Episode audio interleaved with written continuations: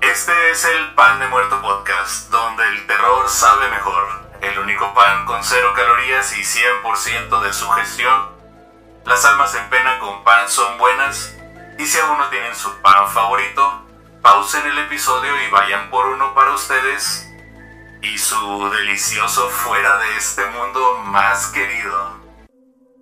Un episodio más, por fin el episodio número 20. Y si me pongo a ver en retrospectiva, cuando pensaba en hacer un podcast, alguna vez me dije, chin, ¿cuánto faltará para llegar al episodio 10? güey?" Y ahorita, mira, el episodio 20 ya es, ya es un logro para mí. Difícil hablar de sexo cuando mi esposa está en casa, así que decidí visitarte a ti, un buen amigo, Edgar Porras. ¿Cómo estás? ¿Qué onda? Buenas noches. Aquí un poco nerviosillo con el con el poder hablar que te estén grabando, como que se incomoda un poco, pero vamos a echarle ganas a ver qué onda, cómo va con esto. Ok, en tu caso probablemente pase lo mismo, así que pues ya valió barriga, señor Mackenzie. Sí, de hecho acá tengo a... Vamos a omitir ciertos comentarios. Hay que ser cuidadoso con lo que se diga. Y este episodio no es para menores de edad. Si hay niños presentes, porque siempre hay niños presentes escuchando mi podcast. Tengo sobrinos que lo escuchan. Pues, Entonces, Mientras suban el view y todo eso.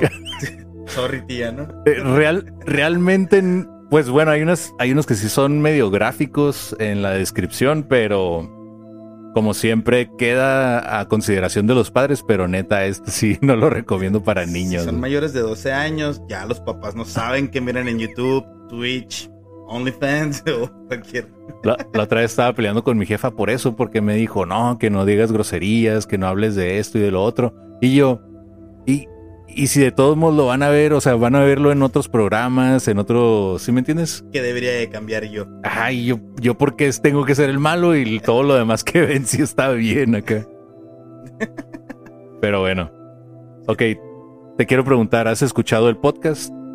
Sí, sí he escuchado tu podcast. ¿Es una prueba así de fe o...? No, es una pregunta nada más. No, sí, sí he mirado tu crecimiento en cómo lo vas laborando y, y está chilo, güey. Ok, gracias. Eh, y si te gusta el terror o las cosas extrañas, ¿a qué edad te diste cuenta de esto? De hecho, ¿qué será? Como... La infancia, güey. Como crecí con mis primos en la casa de mi abuelita, pues siempre era la típica de... Va a venir el coco o la bruja de blanco, la...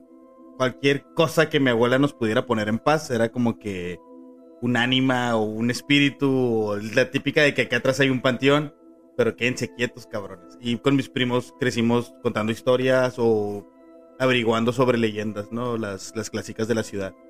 Y, y atrás de tu casa, neta, casi literal, sí está un panteón. Ah, sí, fíjate que acá en la Colonia Libertad, pero sabes que nunca fue como un panteón más que, ah, ahí está el panteón, pero nunca fue como, ah, vamos a ese panteón porque hay gente muerta. Era como, nadie lo toma en cuenta, ese panteón no existe, güey. Güey, yo me, yo me brincaba cuando estaba en la secundaria ese panteón a, a hacer cosas como tomar cerveza y De hecho, ir a meternos a las tumbas y de otras estupideces. ¿sabes a dónde iba yo? Al de Bellavista, güey, que está enfrente en- de la Plaza Cachanilla. Yo creo que como No, era local. Sí, sí he ido a ese, pero fui a una cuando tenía la clase de fotografía de la uni. Y no, güey, ese sí da miedo. Creo que es de los es el primero o el más viejo de Mexicali. Sabes que no tengo el dato, no estoy seguro, pero ahí, ahí está el mito de que hay una tumba de de un nazi, güey. De- bueno, que está adornada con casi todo lo del Partido Nacional Socialista acá, con esvásticas, la cruz del fascismo y varias cosillas. Pues sí, hay, hay un rumor de que los nazis llegaron hasta América para salvarse, pero desconozco, sería bueno ir a investigar eso. Qué mejor lugar que esconderte que en un pueblito de chinos y alejado de todo. Aquí todo alrededor es dos horas de lejos. Sí. Eh, ok. Quiero platicarles que desde mi primer trabajo conozco a este agradable sujeto. Y primer trabajo en Estados Unidos. Este, hemos ido hasta Rumis, allá en el bonito estado de Georgia. Precioso estado, eh. Qué recuerdos, qué recuerdos de Georgia. hemos... Pues, No, también fue mi primera experiencia al salir de este ranchito. Irme lo más lejos, ¿no? Acá, dale hasta el otro lado de la. Digo, y neta que sí estaba lejos, como 20, no, como 32 horas para llegar, ¿no? Algo 32, así. 34, por ahí, dependiendo. Pero sí, Putiza, güey. Lo chilo fue mirar todos esos, todos esos estados y la diferente gente que te vas topando, ¿no? O sea, todo- te quedas un rato y escuchas leyendas de que no, que acá, que sí, que aquí sí racistas, que allá no hay racistas. Llegamos y nadie conocía a los mexicanos, ¿no? Es Güey, el, el literal, en la entrada del trabajo el primer día, ustedes ya habían entrado, yo- ustedes entraban a las 6, yo entraba a las 8. Literal, o sea, parecía un video de hip hop cuando la gente iba entrando, güey. Puros carros tumbados, güey, puros vatos con dreadlocks tatuados en la cara, La típica de los rines 20 con un camaro, ¿no? Sí, eso. con, con pinches, con los grills, güey, raza con grills al jale, güey, esa madre es otro pedo. Pero, ok, Era gente muy folclórica. George, ¿te acuerdas del viejito racista? Del Lauroson. Oh, que, que todos se enojaron conmigo porque abrí la puerta y le pegué, ¿no? Y Simón. This is house began. Un señor como de 60 años estrilándonos a tres morros acá. cuatro, era yo éramos cuatro. Ah, sí, el innombrable. ok, ok, hemos trabajado con amigos en común, pero nunca los cuatro juntos. Me refiero al Timo y al Ferrari. Tú sí has trabajado con ellos dos, yo nada más con, como que con cada quien por separado. Fíjate que apenas nomás un proyecto, lo, cuando estuvimos acá en Texas, el Timo y, y yo invité al Ferrari aferrado porque llegara cualquier otro amigo, ¿no? De hecho, creo que a ti te mandé mil mensajes de que Kyle, güey, métete a Mortenson, el Timo te separa. Cosas de esas, ¿no? Pero sí, no, estuvo chido también ahí. Y actualmente trabajamos uno a un lado del otro y somos vecinos en otra bonita ciudad como es Blythe. de esos pueblos que piensas que no existen y llegas y no nomás es un pueblito, es un chingo de cosas, ¿no? Bueno, ya cuando lo investigas. No sé, se me, se me hace curioso porque no, o sea, es como Brole. O sea, tiene dos ¿Sabes que lo- tiendas. Lo miro más como Hotville, güey, o, o sí. Más ¿cómo se chico aún este? Pinche Hiver, güey, con una Alberson, ya, una Smartphone. Ese- eso es la- lo que lo separa de, de ser Hiver acá. ¿Sabes qué lo hace más, cómo se dice? Como citadino, el, el Starbucks, que tiene dos Starbucks, uno en la tienda y otro fuera para que llegue 24 horas. Tiene un bar. Nada más. A un lado del gimnasio, ¿no? dos Para que- gimnasios. Eh, vamos al gym. Simón, voy a, ir- voy a jugar. Eh, ¿Qué más? Tiene los famosísimos intaglios. No sé si escuchaste el episodio de los intaglios, pero están a 15 minutos de donde estamos. ¿Sabes? Que ese no lo escuché y era el que quería como poner más atención porque te acuerdas que te dije que en cuanto me googleé Blight y un chingo de cosas como paranormales que pasaron en ese pueblo. La, la neta no te pierdes de mucho de mi episodio en sí. O sea, los intaglios sí están bien chingones. Pero era mi tercer episodio, así, tercero o cuarto. Así que pues sí está como medio de hueva. está- yo lo reconozco, pero Oye, y de lo casualidad pienso volver a hacer con alguien más como de hablar de eso como otra vez. tenerlo en dueto, pues Sí, ahorita man. como entrevista y preguntas. Es lo que te iba a decir. Y, y no has pensado como retomar capítulos anteriores y volver a exponer el tema, ampliarlo con un poquito más de un poquito más de investigación a fondo y con tiempo. Hay, hay unos, no, no más investigación porque no es un noticiero, si me entiendes, es como que datos, es, entre- es entretenimiento en, en sí. Este, por eso igual no me preocupo si no son muy exactos los datos, pero igual tampoco no me quiero poner nomás a decir estupideces Sí, en a vivo. la, a la Sí Jaime le- Maussan o ¿cómo se llama esto, güey? El Carlos Trejo, ¿no? güey? Sí le investigo, pero no, no al punto de hacer un documental acá. O sea. Ok. Y mira, saco esto a colación porque el giro laboral en el que nos desenvolvemos o el área de trabajo en que ambos compartimos es el de la construcción de plantas de paneles solares y la neta sí está apto para la Rosa de Guadalupe. O sea, es el Game of Thrones de la vida real ahí, güey. En cuanto te das la vuelta, ya te están quemando, ya te andan tirando, eh, diciendo que te corrieron de aquí, que te corrieron de allá, por esto, por lo otro. Hay gente que te tiene agregada y le platica lo que hiciste el fin de semana a alguien que tú ni conoces. Y luego esa persona que ni conoces viene y te pregunta que si sabes patinar. Y así como que, güey, yo ni te lo conté acá, ¿cómo sabes eso? Y tú, sí me gusta para patinar, sí me gusta patinar, pero tú cómo sabes acá. Sabes que es en el único trabajo que he tenido donde si te dan una buena posición, todo el mundo se vuelve tu, tu enemigo. Eso, ah. olvídate. Te hablan bien ahí, pero sales a tomarte una cheve y y sí, eso sí, que por qué se lo se la dieron. Ay, lo está rependejo, no sabe hacer eso. No, olvídate, me estaba preguntando a mí cómo se levantaban los postes, o, no sabía tomar las medidas con el láser. Nomás sabe poner vidrios, el hijo de su pinche madre, nomás sirve como burra de trabajo. Y bueno, al, al, final de cuentas, pues la neta sí, güey, sí se da el hecho de que, ah, como eres mi camarada, tú vas a ser el líder acá. Sí, fíjate. Muchas veces es eso. Yo he sido el líder así, por eso te lo digo. yo he sido el camarada ese que, eh, güey, tú vas a ser el líder de esta acá, eh, pero yo no sé eso. Yo voy a omitir comentarios. Los que me conozcan, si están sintonizando, saben qué pasó. pero, pero muchas veces los compas, como, ah, es mi compa, pero sabe tratar a la raza. No podrá saber del jale, pero sabe tratar a la raza. Y eso ya es una liviana, güey. Tú no tienes, cuando eres jefe, tú no tienes que saber cómo haces el trabajo los que están haciendo el trabajo tienen que saber cómo se hace porque vas a llegar tú a decirles, ¿terminaron? ¿No terminaron? ¿Ocupan agua? ¿Están vivos? No sé, pero por ejemplo cuando me tocó ser lead, sí me gustaba meterme a jalar, pero llegó un punto en el que me dijeron, eh, güey, o vas a ser lead o te vas a poner a jalar, porque no puedes ser las dos. Y así que, a la verga, qué pedo.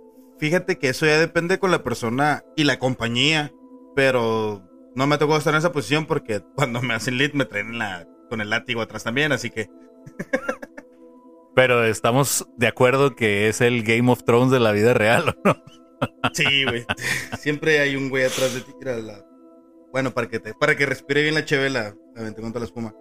Sí, güey, la típica, pues subes para que te apuñalen todos atrás de ti, quieren esa posición, güey. O sea, nada, faltan los dragones y ya. Eso es lo único que hace falta. Dependiendo cómo miren los jefes. ok. reptilianos, Anunnakis, Pleiadiano, Pleiadiano, Zeta Grey o los famosos grises, insectoides, siacares, Gliss Grey como cremitas, son como así color pielecita rosaditos. Acturianos, felinos, andrómedas y los dioses hindús son algunos de los seres de otras galaxias que supuestamente han sido avistados por la raza humana pero normalmente les decimos marcianos, cosa que está mal dicha porque no sabemos si vienen de Marte. Sí, es como si a un mexicano le dijeras guatemalteco, ¿no? o salvadoreño que sí pasa. O cualquier güero, ah, pinche gringo. O chinos, cuando pueden ser japoneses, coreanos, de Hong Kong. Eh, me la estás tirando. You name it acá. Eres filipino, ¿no? Ok. Um, por lo tanto, lo correcto sería llamarlos extraterrestres o alienígenas, lo que significa que es natural de otro planeta. Y esa la busqué la definición. El expresidente creo que utilizó también esa, esos alienígenas que vienen a invadir nuestro país. Señor Trump, ojalá que regrese para que baje la gasolina, pero nada más por eso. Fíjate que me gustó muy bien su mandato de cuatro años, güey. Creo que estábamos mejor. Así de que tomen dinero acá por mayor, así, con una pistola acá, que ventan ferias, y eso fue su mandato. Y los, los, las manifestaciones y las invasiones al Capitolio también fueron parte de. Teníamos de qué hablar, teníamos dinero, estaba todo muy bien, mi capital estaba mejor, no, no tenía quejas con el mandato. Que me digan mojado, no hay pedo. Eh, de hecho, ahí en Arizona hay una gasolinera donde le pusieron a un lado del precio una foto de Biden y dice, I did that. Está bien curada. no, lo has visto. No lo he mirado, Está bien cagado. Pero como la típica del I want you for the US Army, así con la No, no, no, cosa, nada más es Biden así apuntando al precio de la gasolina. Pero y dice, si has- I did that Si acá. has mirado la típica del presidente que Sí, sí, sí. acá, que está así. El tío Sam. Simón, el tío Sam. Ok. Hay una variedad de teorías y creencias del por qué estos seres querrían viajar millones de años luz. Se dice que desde antes los egipcios ya tenían, desde antes de los egipcios ya había civilizaciones que representaban a seres en sus cerámicas, los pintaban en sus cuevas, les levantaban pirámides.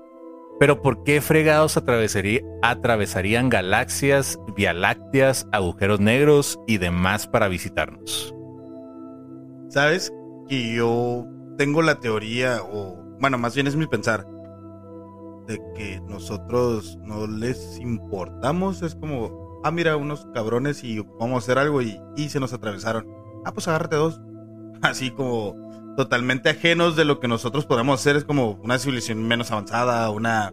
cualquier ese tipo de cosas. Digo, si ellos tienen la tecnología como para viajar entre planetas, no creo que se les haga interesante observarnos. Es como tenemos una tribu de allá en el Amazonas que no conocen, matan a las personas con cualquier contacto humano fuera de lo que es su tribu y la la civilización ha optado por no acercarse a ellos porque ellos tienen una sola manera de vivir y cualquier germen, virus, cualquier cosa los puede matar porque ellos de plano viven encerrados en su mundo. Creo que para ellos sería lo mismo nosotros, ¿no? Como para que para qué les decimos que hay estos y míralos ya se aventaron una bomba nuclear. Pues sí, de hecho. Hay quienes dicen que vienen a explotar los recursos naturales de la Tierra. Hay quienes dicen que su planeta fue destruido por ellos mismos porque se los acabaron y ahora tienen que viajar por el, por el espacio tratando de conquistar nuevos mundos. No recuerdo el nombre de la película que habla de, de avisamientos del segundo tipo y del al último, como a la mediados de la película es uno del tercer tipo, ¿no? Ya presencia y hablar con ellos, comunicación. De que en realidad no son extraterrestres, güey, no son alienígenas, son personas del futuro que vienen a recoger suministros y minerales, recursos del, del planeta porque en el futuro ya de plano está bien jodido. De hecho, creo que, creo que la primicia de la película es que no se pueden reproducir en el futuro y regresan por las mujeres, güey. Algo así. Bueno, eh, existen ese tipo de relatos y hay otro tipo de relatos de personas que creen que su único propósito es hacernos el delicioso para de ahí dar un paso a una raza superior de humanos híbridos. Inclusive existe una comunidad llamada la Hybrid Baby Community o la comunidad, la comunidad de los bebés híbridos en la que está en YouTube en la que básicamente se comparten historias, en su mayoría son mujeres, eh, de cómo algunas fueron fecundadas por alienígenas y el- les sirve como, como un tipo de terapia este, para no quedar traumatizadas, porque al final de cuentas les quitan a los hijos para criarlos en otros mundos acá. Pero sí está esa comunidad de los bebés híbridos. Fíjate que lo he escuchado solo en ciencia ficción, películas o, o historietas, pero ya de plano no me había metido tan a fondo de que de verdad hay gente que lo piense. Es una comunidad acá. O sea, si así como hay gamers, está la de bebés híbridos que fueron abducidos acá. Simón. Se imita, re- se imita reptiliano con, con un gato. ¿Qué dijiste? ¿Cómo se llamaban esos los felinos? O, Felinos. Güey, estaría en vergas. Ok. Así que el día de hoy les platico de algunos relatos y prepárense porque esto es el sexo interespacial. Suena interesante. Ok, relato número uno. La abducción de Antonio Vilas Boas. ¿Has escuchado de esto? La verdad, te voy a escuchar y voy a poner atención porque nunca había, había escuchado con, ¿cómo se llama? Críptidos. Así como el Modman o el- eh, ese tipo de relatos por leyendas legendarias y otras. El libro de los vaqueros, creo que también viene algo así. Un crossover de, de Billy the Kid con. Pero no, así ya interestelar o de, bueno, deja tú del sistema solar, ¿no? De, de Andrómeda con la Vía Láctea, no, he mirado ese tipo de cruces. Ok. pues, ¿qué conoces de Brasil? Tres cosas. El Amazonas y, y a la madre. Neymar, Ronaldinho, R9, y nada, pues, más futbolístico que, que cualquier otra cosa. Y que su moneda vale Winnie y las favelas. Pues resulta que aparte de todo eso, como que es un punto de de encuentro entre razas de otros mundos, porque sí hay varios como que avistamientos ahí. No sé si porque sea como que el pulmón del mundo del Amazonas y todas las selvas que tienen y los árboles. Se podría llevar que es por lo de los recursos, ¿no? Y, que realmente hay muchas partes a las que no puedes llegar tan peladas, ¿sí me entiendes? Es como que tienes que agarrar un barquito y que te lleven los nativos y... Puede ser que por eso sea un buen punto para avistamientos ovnis. Pues fíjate que, que casi he escuchado que varios países se jactan de eso, de como, oh, este, Inglaterra, ¿no? Con Stonehenge. Sí. somos los que tenemos más avistaciones de, no sé, mofos, o mofos es lo de los, ya es que es una isla y lo de los, lo que se van arriba y lo bajan al agua. Um, os, osnis. Los osnis, ah, que tiene un chingo de avistamientos esa madre, o... Pues casi que está muy... ovni es objeto volador no identificado, OSNI es objeto sumergible no identificado. Ah, ok. O submarino no identificado.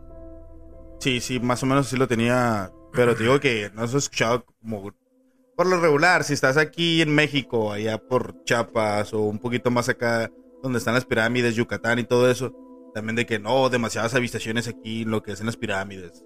Eso. Como que siento como ya cualquier cabrón quiere aventar de que nosotros tenemos mayor número de avistamientos. Pues de hecho ahorita, si has escuchado los últimos de leyendas, Tampico, güey, Tampico es el centro de avistamientos ovnis y de fenómenos paranormales. ¿Por qué? No sé, pero es Tampico ahorita. Ese es como le dicen el Florida de, México. Florida de México. de hecho, eso sí lo había escuchado que le dicen el Florida de México. También tiene lagartos, ¿no? Ese es el pedo. no, no tengo idea, nunca he ido a Tampico, no sé, es hora de ir. Para empezar, ¿de qué lado queda, güey? ¿Queda lado del Golfo o Mira, si me preguntas de matemáticas y geografía, güey, ya valió madres, güey. Mejor aquí la dejamos. Pero fíjate que dicen que la geografía sí deberíamos saber, por eso de los avistamientos. Creo que es como parte del centro este, estamos al oeste. Dejémoslo así porque realmente no sé. Nos podemos convertir en meme ahorita. ok. En el momento de su presunta abducción, Antonio Vilas Boas era un agricultor brasileño de 23 años de edad que trabajaba de noche para evitar las altas temperaturas del día. Como muchas veces lo hacemos nosotros, entramos más temprano para no estar en el puro rayo del sol. El 16 de octubre de 1957, él estaba arando los campos con su tractor cerca de Sao Francisco de Sales, Brasil cuando vio lo que describió como una estrella roja en el cielo nocturno. Según su relato, esta estrella se acercó a su posición, creciendo en tamaño hasta que se hizo reconocible como una más o menos circular o de huevo, con forma de nave aérea, con una luz roja en su frente y una cúpula giratoria en la parte superior. La nave comenzó a descender en el campo y se extendieron tres patas para aterrizar. En ese punto, Boas decidió huir de la escena. Güey, eh, tiene que ser una nave setentera o, si me entiendes, ya, ya no se usa o hay tecnología para que no tengan que tener patitas para aterrizar. Es lo que te iba a decir, es como van avanzando, ah, conforme la ficción de nosotros van avanzando, ¿no? La descripción. ¿Será, será más cuestión subjetiva de cómo miran las cosas o es como como en realidad es algo que no pueden comprender, es a lo que a ellos han mirado, es a lo que conocen, es a como miran. Lo describen. Ajá, como lo describen, ¿no? Pues sí, eh, me acuerdo que en la. Y oh, saliéndome un poquito del tema, en la uni nos pusieron un video que se llama ¿Y tú qué chingado sabes? Así se llama el video. Y decía que, en una parte que me acuerdo mucho, que los, los aztecas, cuando, er, ah, cuando venían, cuando miraban que en el mar se hacían olas extrañas, no entendían por qué, pero fue como que un suceso y varios se juntaron en las orillas de las playas. Lo que ellos no podían ver eran los barcos españoles que se acercaban, porque no los conocían. conocían el mar, conocían las olas, pero dijeron como que a la madre están muy raras esas pinches olas, algo se acerca. pero no pudieron ver los navíos hasta que ya estaban Si ahí en la orilla. Solo tuvieran tu- tenido unas lupas unos binoculares para saber ahí vienen esos culeros. Pero no, no era que no los vieran como al- a la distancia, sino que simplemente no tenían el concepto de un barco porque ellos no lo habían construido antes. Entonces, ni si, fue como si hubieran sido invisibles para ellos. Sí, o sea, sí, sí te entiendo. Como, sí, primera, primera vez que miras algo que no es comprensible, es una bola más alta.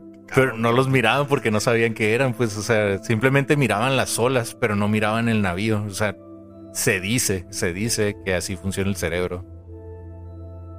Con lo que no, por eso hay mucha gente que tiene como una sensibilidad para ver ciertas cosas y no toda la gente puede ver lo mismo. Es parte de, de eso, o sea, como no lo conoces, no lo has visto antes, simplemente no lo puedes ver a la hora que está frente a ti. También he sabido que mucha gente prefiere como no lidiar con eso y bloquearlo. Como, ah, igual un cabrón que iba pasando por la playa volteó y dijo, oh, que esa madresota. Ah, nada. Pero sigo, sigo con mi vida De- y tengo que llevar tres tributos y no sé. Sí, de, de hecho también es, es como una función del cerebro para que no te madres y quedes en shock acá.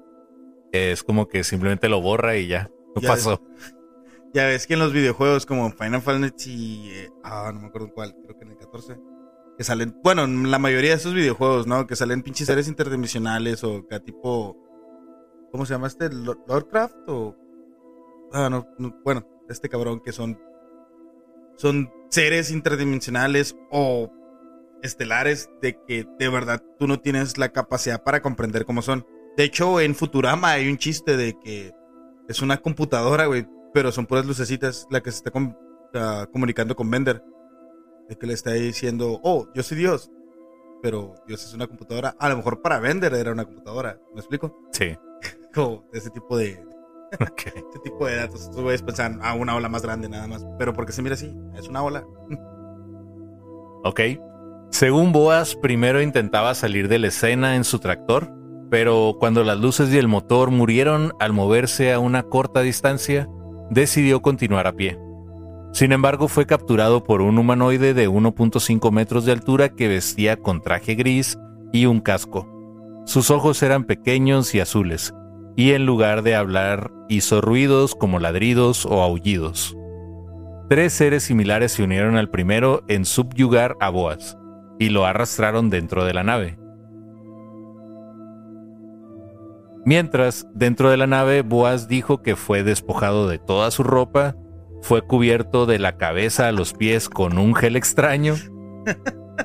Antonio Vilas Broas, Antonio Vilas cree que con el fin de excitarlo, véase más adelante, y probablemente de aquí sacaron los condones M-Force, esos de gel termodinámico y no sé qué más. Oh yeah. Güey, está ahí, cabrón.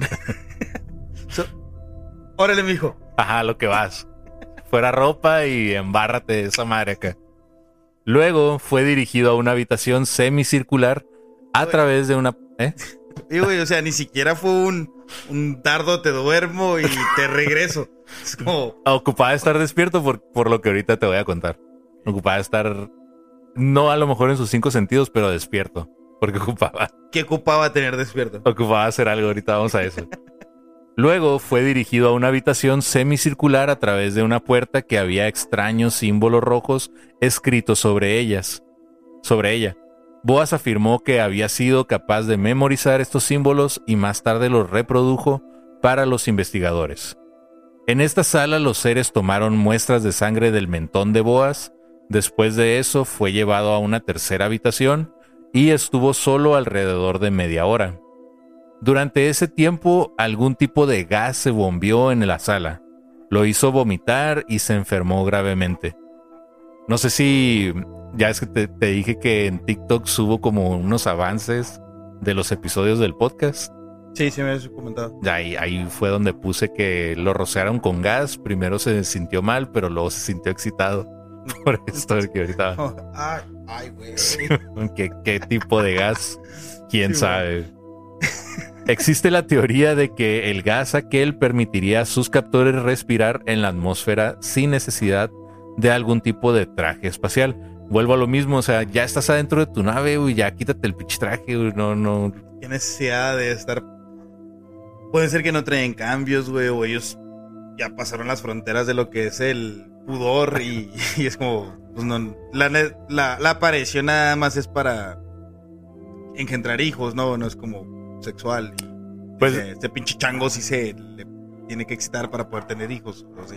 Eh, Esto sí está bien loco porque ahorita, ¿cómo vamos? O sea, primero era hombre-mujer, luego fueron los homosexuales, luego ya están los... Ah, bueno, luego fueron los transgénero. No te metas en broncas, no te metas en No, a, broncas. a lo que voy es que ahorita ya estamos con los no binarios, donde ya no eres ni hombre ni eres mujer. Estos seres, los alienígenas, se supone que no tienen ya sexo. Sí, o son sea, un poquito más andrógenos. Bueno, andrógenos que pareces, pero no eres. Creo Eh. que son un poquito más como. Lo, lo que tengo entendido, o lo que he escuchado, porque no me ha tocado que me abduzcan, aquí estoy, llévenme acá. Por favor, denme material. Pero llega un punto en la evolución humana en la que ya ni siquiera es necesario hacer contacto sexual para reproducirte porque ah, ya ni siquiera se comunican con palabras, se comunican por telepatía. Y para la hora de procrea- procrear, ya sus cuerpos pasaron por tantos cambios que se perdió el sexo, o sea, se perdió el género que tienen. ¿Te Y- imaginas perder ese afecto con la persona que quieres, independientemente de binario o no binario? Pero siento que nuestra reproducción se enfoca más en el aprecio a la persona. Bueno, no es cierto, ya pues, va a entrar las borracheras, todo esto. Pero no, siento que de verdad pienso que cuando te vas a reproducir con alguien in- interviene mucho lo que es el afecto, ¿no? Ya sea por cinco segundos de enamoramiento o lo que quieras, pero como que interviene más eso, ¿no? Es como que, ah, sabes que me atrae, quiero y vamos. Digo, hay violaciones, todo eso, pero entrando en lo que es así puro y, y tan claro como eso. Pero ya de plano que sea nada más sistemático por procrear, pues hasta puedes poner un alto, ¿no? Como ahorita la sobrepoblación, sobrepoblación, güey. Ya entran los temas de que, güey, no te caigas. Eh, güey, anda ahí abajo mi compa. ¿CBD o qué? inflada.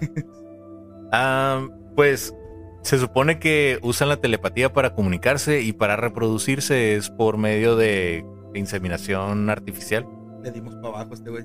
y el genoma y lo modifican y todo ese pedo. De ahí vienen todos estos, se podrían decir críptidos o esto, toda esta fusión de reptiliano con felino, güey. Creo que ah, nada más se aplicaría como a los extraterrestres o a los alienígenas. Oye, pero ¿qué sería? O sea, el humano es el único que tiene la cadena de ADN para ser compatible con todos ellos y por eso, ah, vamos por un humano porque ando, ando bien animal. o sea, porque siempre es la cruza de que voy a agarrar un ser humano, voy a experimentar con él, voy a intentarle, insertarle cualquier cosa nomás para que dejarlo todo traumado. Porque lo podrían hacer sin, sin dolor, digo, si ya estás hablando de que no ocupan, no ocupan trascender sexualmente ni todo eso. Y lo, lo que dices de quítate el traje, eh, pues el vato ni siquiera ocupa estar despierto, ¿no? Lo que vas a hacer es llegar, inyectar, sacar y meter en otro lado. Ah, en, en esta historia no. Se ocupa de estar despierto por lo que ahorita te voy a Ah, contar. ok, porque es la experiencia. No, ahorita vas a ver. Ok. Poco después, Boaz dijo que se unió en la sala con otro humanoide. Este, sin embargo, era una mujer muy atractiva y desnuda. Me la imagino como la chica de Futurama Lila, pero sin ropa. Oye, ¿no has, no has mirado nada de Star Wars? Las morras que tienen las colas para acá atrás, que son Sí, sí, sí. sexuales. Podría ser una de esas. La- De color anaranjada, güey. Azul. No, no, Verde. no por como la describen aquí, sí, sí es, haz de cuenta, una mujer normal, pero ahí te va. Ella tenía la misma altura de los demás seres que había encontrado, con un pequeño mentón puntiagudo y grandes ojos azules de gato. El pelo en la cabeza era largo y blanco, algo así como rubia platino, pero su axila y el vello púbico era de color rojo brillante. No me voy a imaginar nada porque hay personas mirando el podcast. Por eso digo que este episodio no era para menores. Boaz dijo que se sentía ah, que sentía una fuerte atracción hacia la mujer y los dos habían tenido relaciones sexuales. Durante este acto, Boaz indicó que la mujer ni lo besó, sino que le mordió en la barbilla, No sé qué tenga la barbilla, güey. Yo no sabía que era un punto erógeno. Pero al parecer, güey, a estos marcianos, güey, les mama, güey, las barbillas, güey. Has mirado, aparte de este caso, los que siguen también tienen algo que ver. No, nada más en este, güey. Les maman las barbillas, güey. No sé qué tipo de aliens sean, güey, pero tienen una, un fetiche, güey. No, y no, ¿eh? No. No mordidas aquí. No. es un fetiche, güey, esa madre ya, güey. O sea, no sé por qué, pero es algo con las barbillas. No es como que reacciones de manera violenta y quítate la chingada, cabrona. Pues no, no sé ni idea, pero te digo, en, Estamos hablando de un brasileño que los brasileños son reconocidos mundialmente por, ya ves, mi compasaje, ¿no? Impresionante. pues... digo, era fogoso el vato, dijo, pues se dejó querer, dijo, venga, vale. Vamos con todo. Ok. tengan en cuenta que un par de minutos antes Antonio Vilas había vomitado, así que quizá por eso no lo quiso besar. ¿Te ha pasado? Que no te quieran besar porque vomitaste. Güey, porque este capítulo. ok, vamos a pasar a lo que sigue. No, de hecho, ¿sabes qué? Tuve una experiencia, güey. Que, por, que porque vomité, yo pensando que me iban a madrear, me iban a sacar a patadas, ¿no? Me limpiaron y me cuidaron, güey. Causé ternura, güey. Todo vomitado, güey. La, la típica de si no me besas, no me amas. y hay un pedo, ¿no? ok. La mujer tampoco habló, sino que solo gruñó en ocasiones. Y tú sabes a qué ocasiones me refiero. Cuando todo terminó, la mujer se sonrió con Boas, frotando su vientre, y un gesto hacia arriba con el dedo. Boas tomó esto como que se iba a criar a su hijo en el espacio. Como mis pugs, güey. Ahorita la perra se puso en celo. El perro, güey, la agarró una sola vez. Dos meses después, la perra ya está así, güey. O sea, ese güey es un cemental. Güey, no mames. Y tiene ocho meses apenas, güey. Con una sola vez, güey, la, la dejó. Pero si lo que le sigue, güey, de panzona, güey. No, pero me imagino que todo lo que le aventaron a este güey también algún estimulante como para aventar todo más rápido. Porque son experimentos. Que, fuera acá de que sabes que vas a aventar, pero puro efectividad, compa. Me imagino que para el pro, el pro del experimento no tiene que fallar. No puede fallar. No hay, no hay dos en una.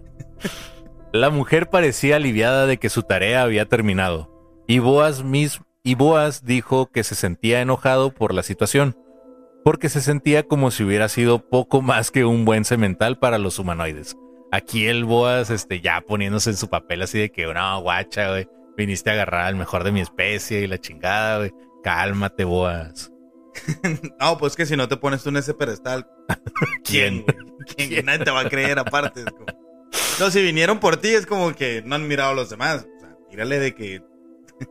traes, traes una... Traes una galleta, una galleta. Traes una cookie. traes algo en la mochila, güey. A ver si me está leyendo el micrófono ya nomás de... ok. Boas dijo que se le dio de nuevo su ropa y los humanoides le dieron un paseo por la nave. Durante esa gira dijo que el intento que él intentó robarse un aparato de reloj. puerta, Durante esa gira dijo que él intentó robarse un aparato de reloj como prueba de su encuentro, pero fue descubierto por los humanoides y no pudo hacerlo. Después fue escoltado fuera de la nave y la vio despegarse brillando intensamente. Cuando Boas regresó a su casa descubrió que cuatro horas habían pasado. El doctor Fontes examinó, al agricultor y llegó a la conclusión de que había sido expuesto a una gran dosis de radiación y que ahora sufre de la enfermedad por radiación. Los síntomas de Boas eran dolores en todo el cuerpo, náuseas, dolores de cabeza, pérdida de apetito, sensación de ardor sin cesar en los ojos, lesiones, lesiones cutáneas más leve de la contusión ligera, que siguieron apareciendo por meses. A lo que yo le llamo la peor herpes que te pueda haber pegado en tu perra vida. Por ahí, los tres camaradas dirán, no hay nada que dos inyecciones de penicilina en el que quiten, ¿verdad? Pero a lo mejor fue el gel, güey. Y me lo amarraron de. Sí, es el gel. es el gel. Parecían pequeños nódulos rojizos, más duro que la piel alrededor, protuberantes y dolorosos al tocar. Cada una con un pequeño orificio central produciendo una pequeña descarga acuosa amarilla. Güey, qué puto asco, güey. La piel que rodea. Chacros. La piel que rodea las heridas presenta una área violeta hipercromática, güey. Qué vergas, güey, le pegaron, güey. Oye, pero todo esto está documentado porque el vato se lo documentaron en un hospital o algo así. Simón. O sea, sí quedó rastro de esa, de que, güey, ¿quién chingados te hizo esto? Ah, pues no saben quién fue. ¿Qué clase de sífilis te pasó? es lo que él dice, pero sí, sí fue a un hospital a que lo atendieran, güey. Yo también iría, güey, la neta no, no, no me esperaría así como que, ah, luego se me va a quitar acá. La, pena del urologo se te pasa así, ¿no? En caliente. Neta que sí, güey. O sea, hay cosas con las que tú dices, ah, güey, luego se me quita, güey, como cuando me dolía la espalda, güey. Pero ya es. Güey, síntoma de los riñones, papiloma, cabrón. No, no, me dolía la espalda porque me quise aventar acá la de Superman en el gym acá y le puse como ocho discos a una barra, güey. Perdón. Pero sí, güey, de milagro no me troné acá. La aventé igual, pero con ocho donas, güey, así, un cafecito. Dije, venga, así como no si caben. Pero sí, güey, hay cosas con las que no, no debes de jugar, así que si ven que algo raro anda por ahí, mejor váyanse a checar con un doctor.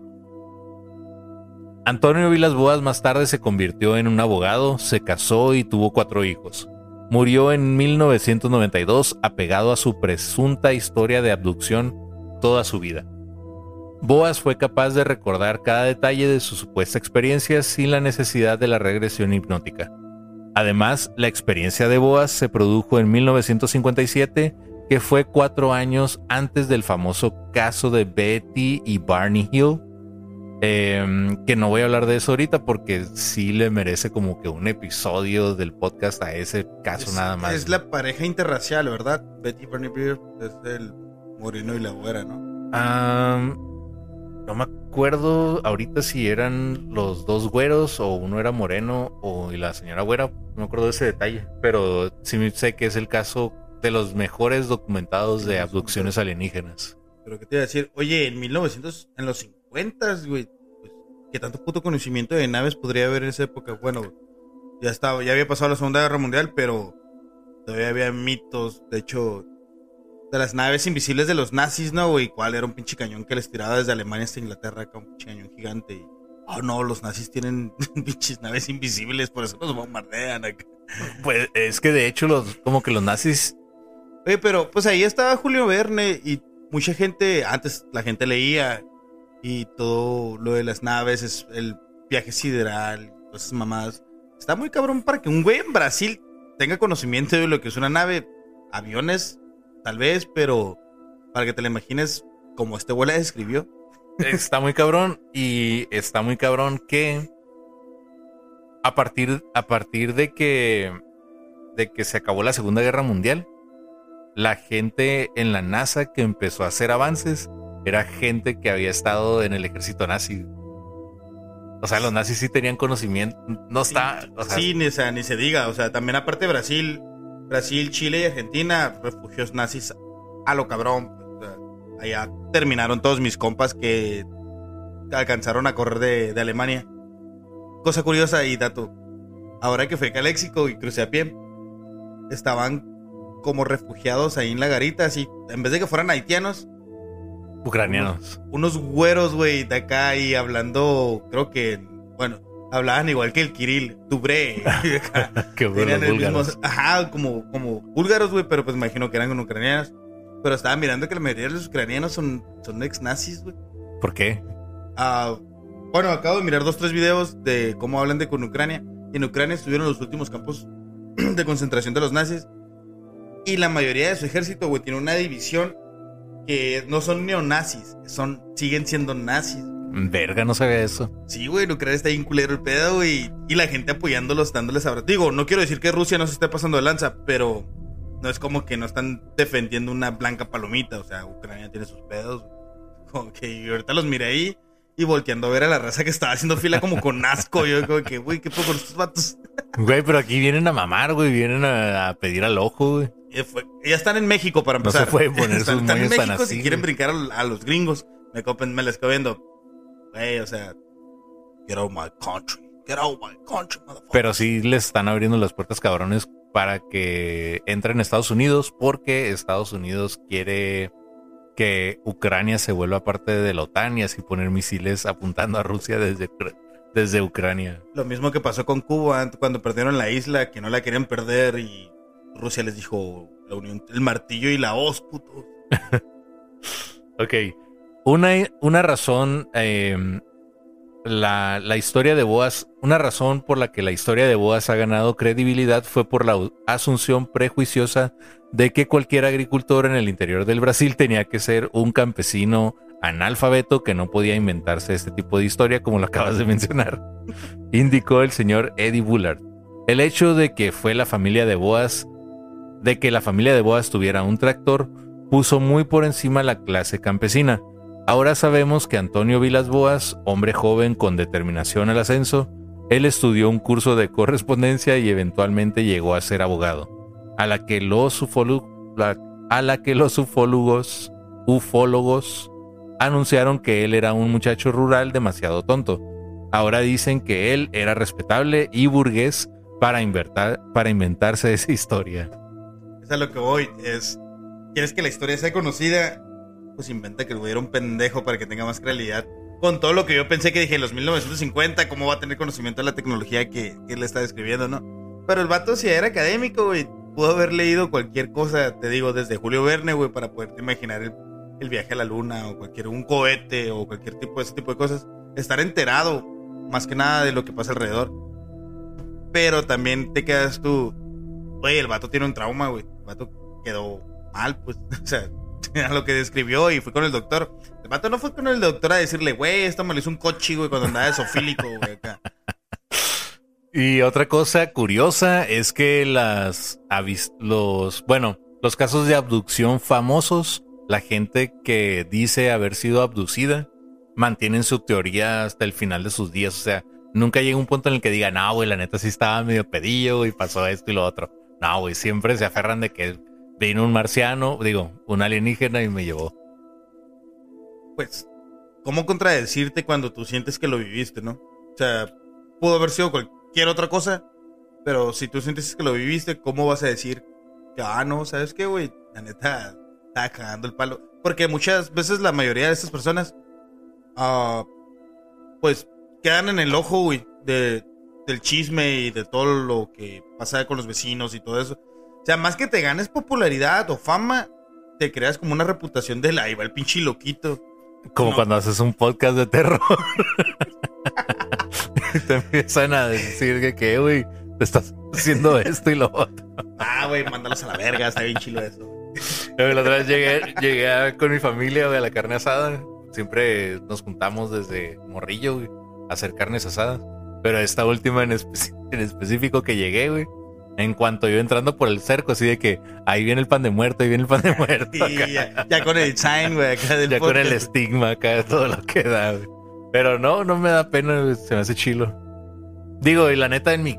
Eh, güey, al final, no sé si porque sea que estoy haciendo ahorita el podcast, pero al final terminamos hablando de fantasmas. Siempre, eh, también en mi, en mi familia, siempre que hay reuniones familiares, güey. Todos cotorreando de cualquier cosa, del fútbol, novela, X. Ya el último es de que, güey, es que el otro día... ah, ahorita tuvimos un ejemplo ahorita que llegaste, güey, mi señora. Ay, no les crees. O sea, y aparte, como que tú generas eso, ¿no? Como, que porque yo, güey. Platíquenme tu historia de terror acá. ok. Relato número dos. Marlene Travers. ¿Habías escuchado de esta? No, de verdad. Yo tampoco. Hasta que lo. del brasileño sí escuchado. Sí, sí. Sí, tenías un poquito más Sí, no, el, el, brasileño ese sí es un caso famoso. Oye, cosa extraña, güey, mi voz batalló para que se escuche y, el pinche bote se escuchó como de comercial, ¿no? Cerveza sublime, güey, San Diego, muy buena, ¿eh? Dice ahí hecha en México. Es Mexican Lager. Ah, Mexican Light. pero la, cerveza, la cervecería está en San Diego, y creo que un camarada hizo los diseños, güey. Si no, pues espero que no mire este podcast porque... ¿Un camarada tuyo hizo el diseño? Tengo un camarada que hace diseños para cervezas ahí en San Diego. Luego, te paso bien la info de ese güey, está, está perro el morro, güey. Iba conmigo en la high school y el morro se rifó. Pero no te quiero dar ahorita detalles porque capaz si la estoy cagando. Ok. Relato número 2. Marlene Travers.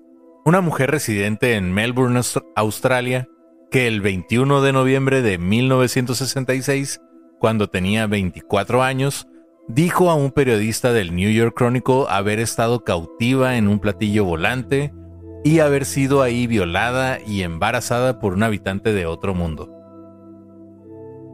Espérate, ya ni siquiera fue como con- Inseminada, no, no, güey, violada, violada, de un chingazo, te tiro, te pego, te amarro y véngase. Y ahorita, güey, la canción, güey, dice, el violador eres tú, güey. Bueno, chiste bien. Desde aquel entonces, güey, fue, güey. En la noche del 11 de agosto de aquel año, No te metas en broncas, güey, no te metas en broncas. ahorita, el último pedo que tuve, güey, fue que viene Pepe, Pepe Madero a, a Mexicali. Güey, Y me puse a ¿lo último viste? disco está bien perro, güey. ¿Lo viste en los comentarios o no? Mire, tus comentarios que se me hicieron graciosos, digo, opino más o menos igual. Pero su último disco güey, está bien perro, güey. Güey, pero me, me causa un chingo de gracia, güey, las morras, güey, que lo defienden, güey, como si las ubicara, güey, ¿sí me entiendes? O sea, está bien. Es, es el fanatismo, ¿no? En todo se da. Pero literalmente cuando ese güey se pasó de lanza con sus fans. Y todavía lo siguen defendiendo como... Sí, Por- eso digo, y, se, o y se limpió. ¿Qué tiene? Soy asquerosa. Es que lo- una morra puso, es que lo llenaron de babas, cualquier persona se hubiera limpiado la cara si te Ah, llenan de como, es babas. que era pura pinche asquerosa, güey. Güey, si hubiera sido tú, también se hubiera limpiado tus babas, cabrón. A ti no te hubiera abierto las patas. Ok, volvemos a- al, al tema. Eh, en la noche del 11 de agosto de aquel año, La tenías en el pecho lo de Pepe Madero. que hoy ¿verdad, tenía que sacar, güey, es que... 45 mil días, güey. Es una muy buena canción. Escucha, está muy buena, muy buena rola. No, neta, sí me pasan dos, tres rolas de panda. Creo que todos eh, tuvimos que escucharlas de a huevo, güey, aunque no quisieras, porque las pasaban a cada rato en el radio, pero nada, no soy fan ni nada. O en los antros, ¿no? Había como dos que siempre sonaban en los antros acá. Y el vato sí, güey, ni siquiera, o sea, se cree acá.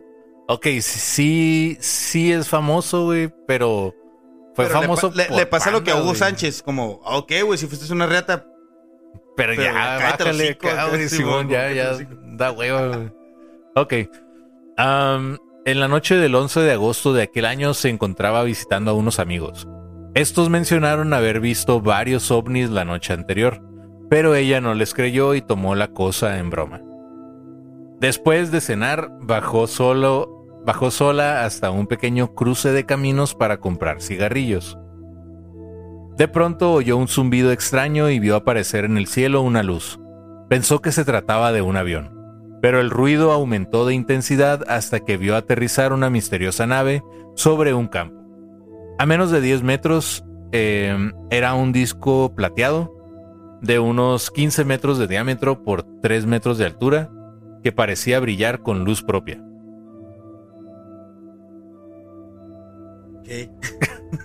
Me agarraste en curva, güey. Creo que en 15 metros por 3 metros de altura, o sea, no eh, te da mucho espacio como de... O sea, ibas bien apretado, ¿no? güey? Para viajar por galaxias y la chingada, güey. Qué hueva. güey. Pero hay que es algo que no tenemos en cuenta. A lo mejor ellos tienen una tecnología que nosotros no hemos tardado en descubrir. Bueno, no, 15 metros, que es como un camión. Sí, ¿100 ¿no? metros de largo o de altura? Como un camión escolar. 15 metros de largo. No, güey, un cam... No, de, de ancho. No. No, güey. sí. Por 3 metros de altura sí es un, sí es un buen tamaño, ¿no? Sí, tres metros de altura. Viene siendo un poste. Viene siendo un poste de luz, ¿no? Y ya lo que es un camión. 3 metros de altura no es un poste de luz, mamón. Son como de 5 o 6, ¿no? Pues, de estos que están aquí. Vivo en, en Infonavit, güey.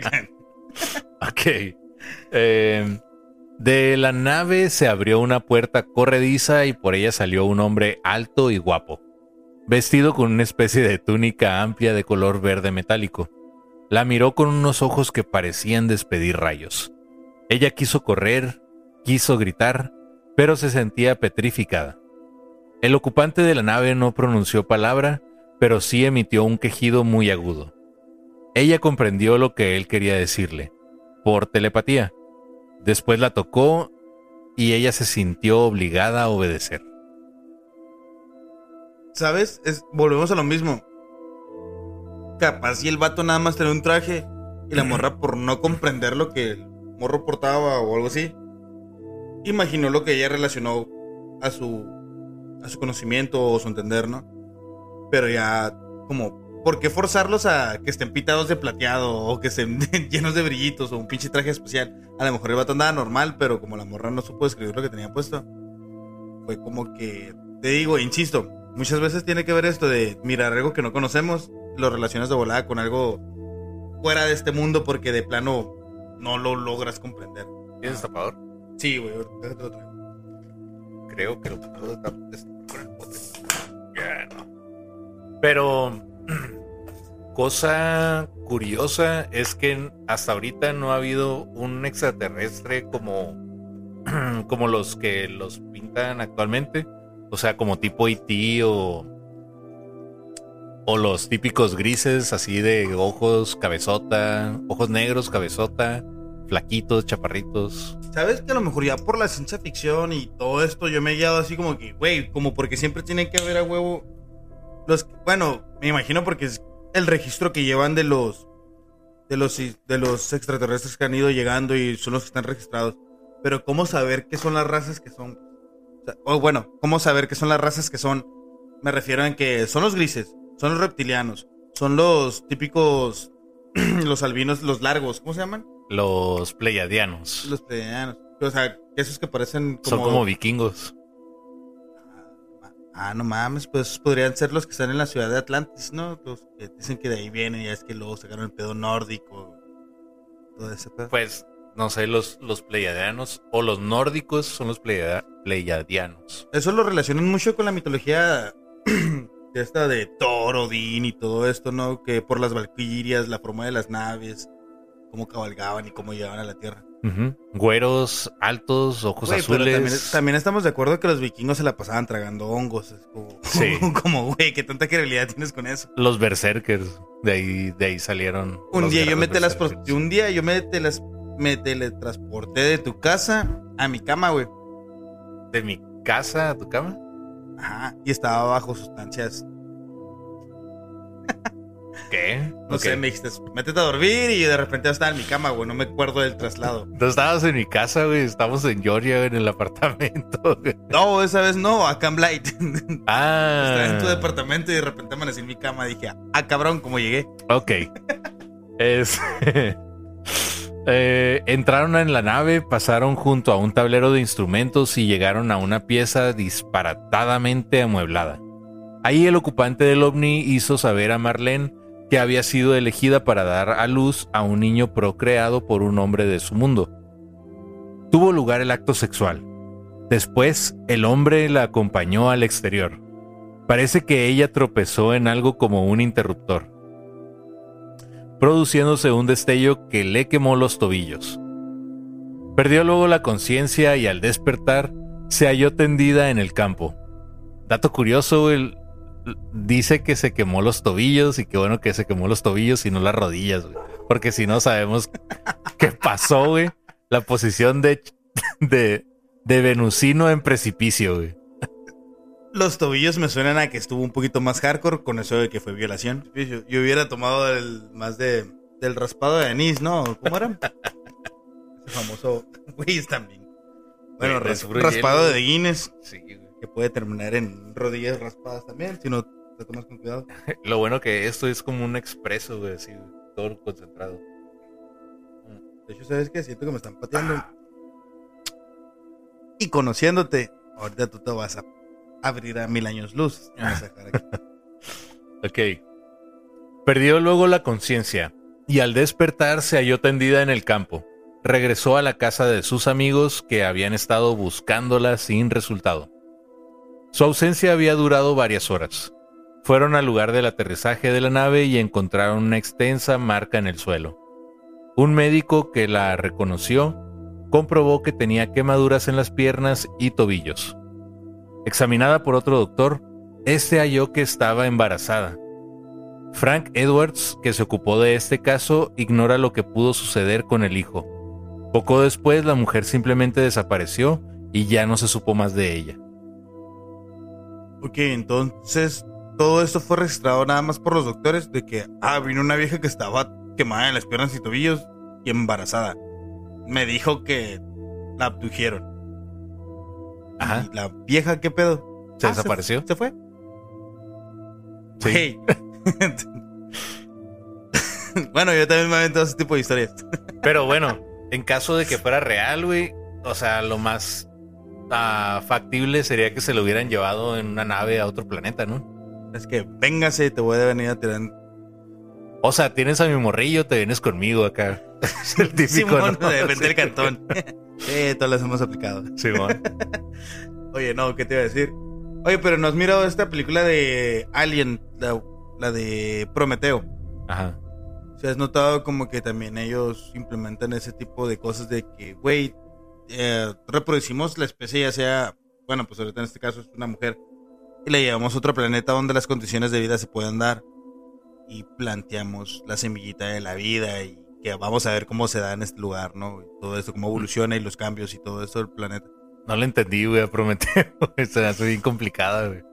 Pues es, es una precuela a Alien. Simón. com- y P, bueno, no es cierto. Bueno, sí es una precuela, pero a la vez es una secuela de cómo estos güeyes topan con los creadores del ser humano. Pero también como tienen la semilla para dar vida y crear algo, sus, su manera de decir, ah, la cagamos, hay que limpiarlo, sueltan los xenomorfos. Pero el xenomorfo son esos xenomorfos eran primitivos y al contacto con el humano ya ves que se reproducen con ellos. Que era el que parece tipo como araña, ¿no? Ajá, ya ves que primero es así y luego se, se van reproduciendo con los humanos. Van adquiriendo ciertas características del huésped. Porque funcionan más como parásitos que como un hijo. Verga, qué comparación más. Oye, yo no le entiendo, güey. Está demasiado complicada la trama, güey. Pero- Me, me gusta más la de Alien, de así, de Ah, que ya sabes que es un monstruo, güey. Y, Y pues, más, güey. Yo soy más de depredador que de Alien, güey, si te soy sincero. güey. Me gustó mucho la película, pero se me hizo muy tonta. La de Depredador versus Aliens. Se me hizo como. Si la hubieran sacado en videojuego, va.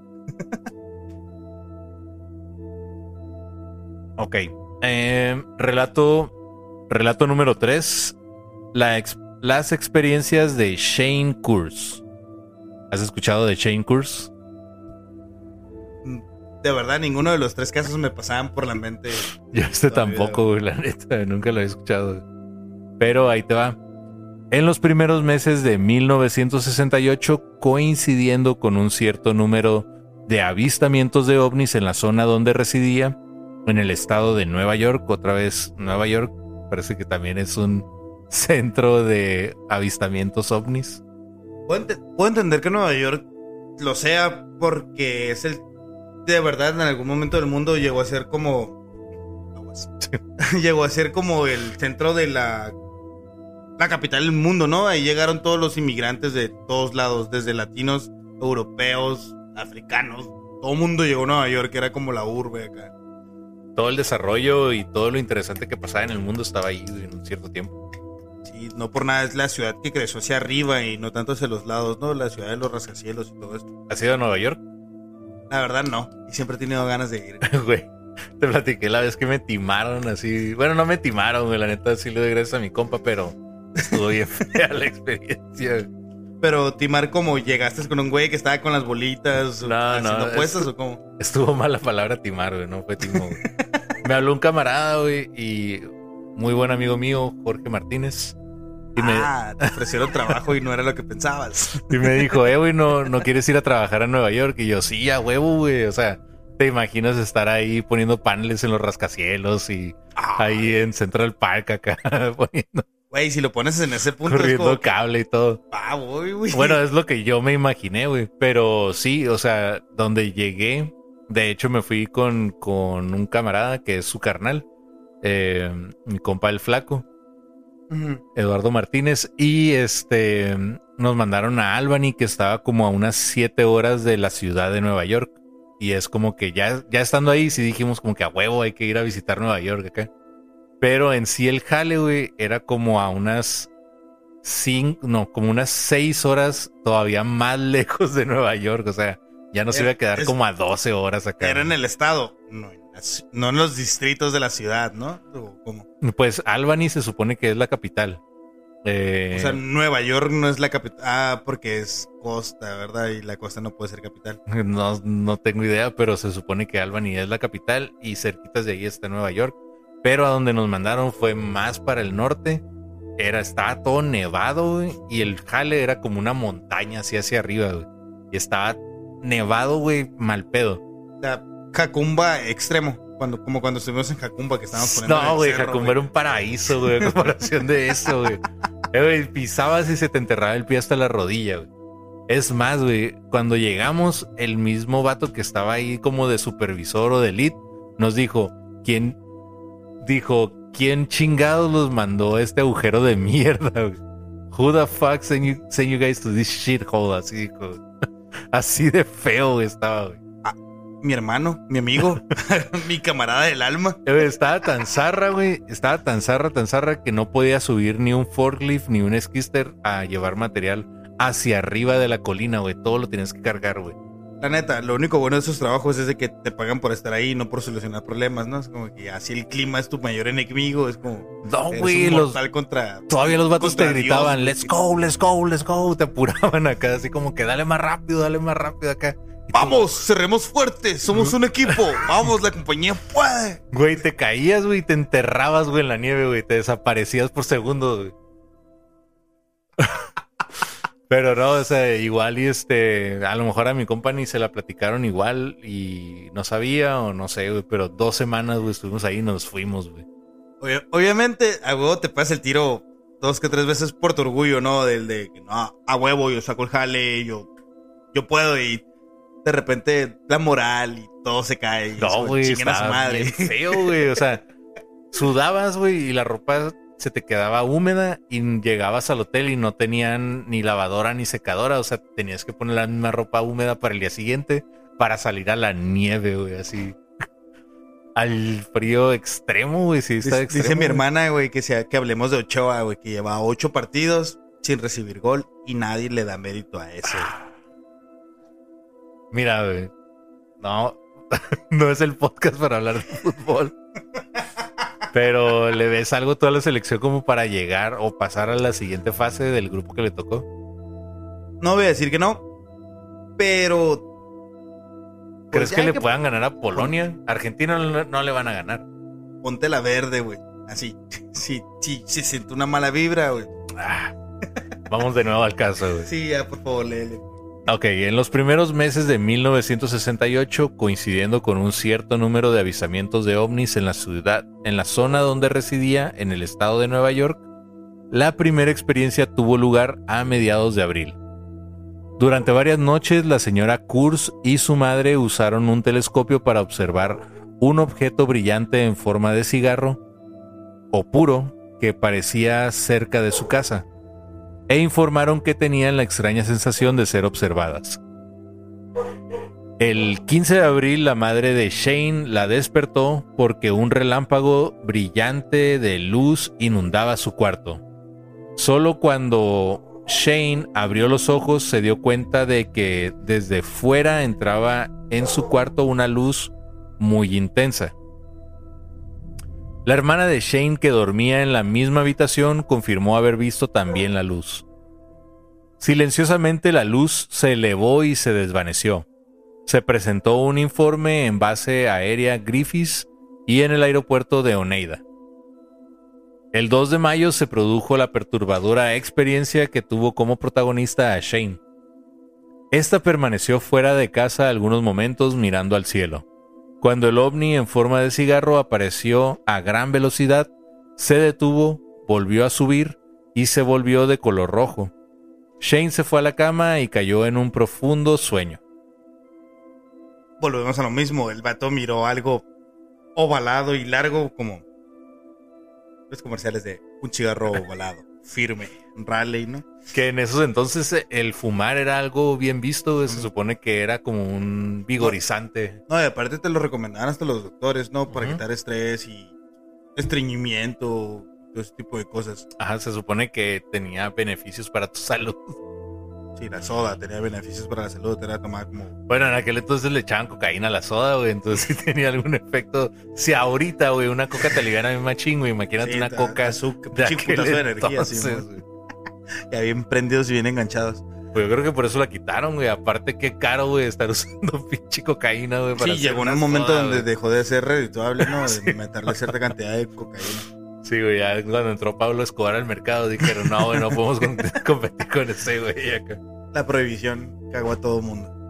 Pero no, ¿qué te iba a decir? Volvemos a lo mismo. O sea, el vato relacionó lo primero que miró y lo describió de esa manera.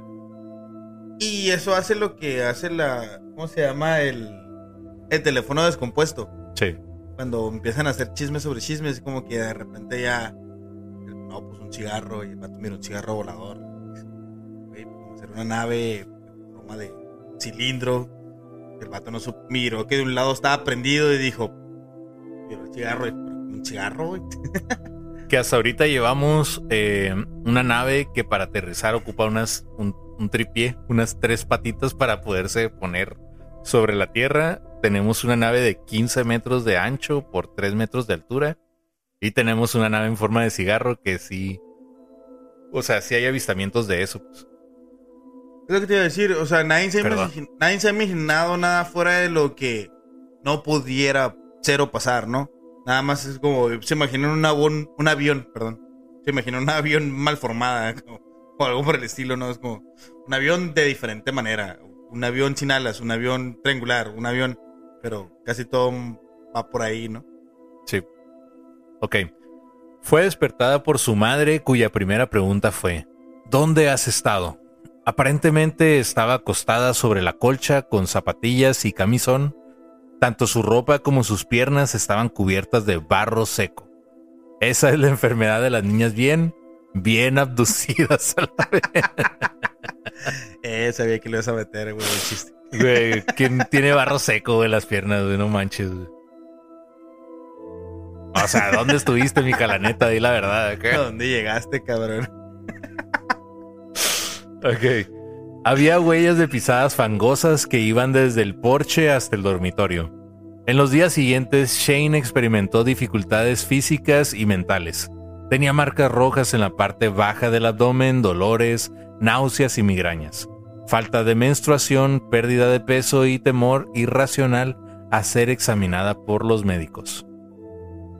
Que aquí... ah, No, ya el temor vendría siendo por lo de la violación o por lo de... sí, Sí, la- como- Pero también si estás diciendo que fuiste violada por extraterrestres, ¿tú crees que te dejaría revisar así a las peladas de que, ah, sí, watchen, no tengo nada acá? Sí, como para que concuerde con la historia, ¿verdad? Sí, es como cuando quieres abrir Workers Comp y dices, sí me duele, a ver, tienes que ir a que te chequen, güey. No puedes nomás andar diciendo acá y presentándote renqueando como cierto padre que está en el jale, que llegando ahí a los apartamentos se quitan las muletas. tú ¡Aleluya! Tú ya sabemos Madre quién de es, Dios. O sea, sí tienes que dejar que te revisen para que sea cre- creíble tu historia de que algo te duele o algo te pasó. güey. No, ajá, pero también sí muestra las... Los, los, los anatomas, bueno, los moretes y todo ese tipo de cosas. Oh, es más que viable que con eso te crean de que, güey, me violaron.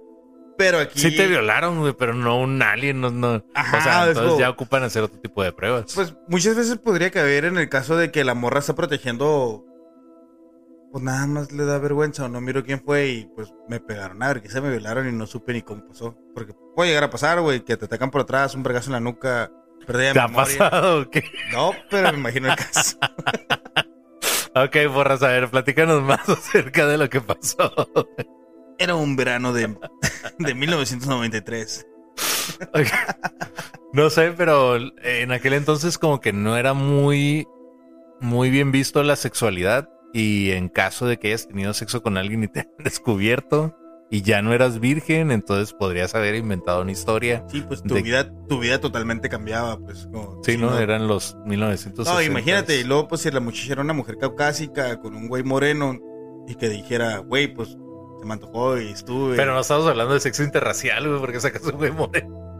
Porque muchas veces una morra blanca, güey, puede decir, ¿sabes qué? Me culió un alien a decir me culió un negro, güey. Pero ¿quién metió a los negros aquí? No, no, pero por la morra por con tal de encubrir su vergüenza de que, acuérdate que también ya Pero eso pasaba. sería lo mismo si hubiera sido alguien blanco, ¿no? Que un negro. O era Mm, peor. Era peor, güey. En aquellos entonces. eh, Bueno, este, sí. ¿Este en qué años fue? Eh, Después de 60, los, los- 66. No, olvídate, güey. Cucus Clan no te dice Mm. nada. Sí. A ver, fue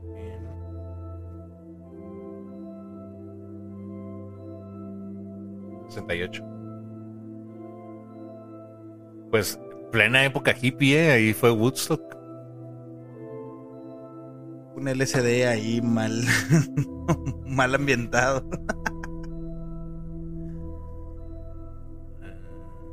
Vas a editar todos los. las groserías, no. no. Bueno, no, las groserías como sea. Los oídos de los perros y.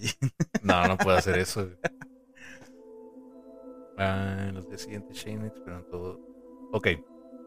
Se convenció de que era preciso saber lo que le había pasado el 2 de mayo. En enero de 1975 parece que sufrió un secuestro de seguimiento. Al despertar encontró una quemadura en la parte superior de su pecho, manchas en las mejillas y una marca púrpura en su brazo derecho con un pinchazo en medio. La investigación sucesiva reveló que podía haber existido un extraño contacto un año antes de que viera su primer ovni, en 1967.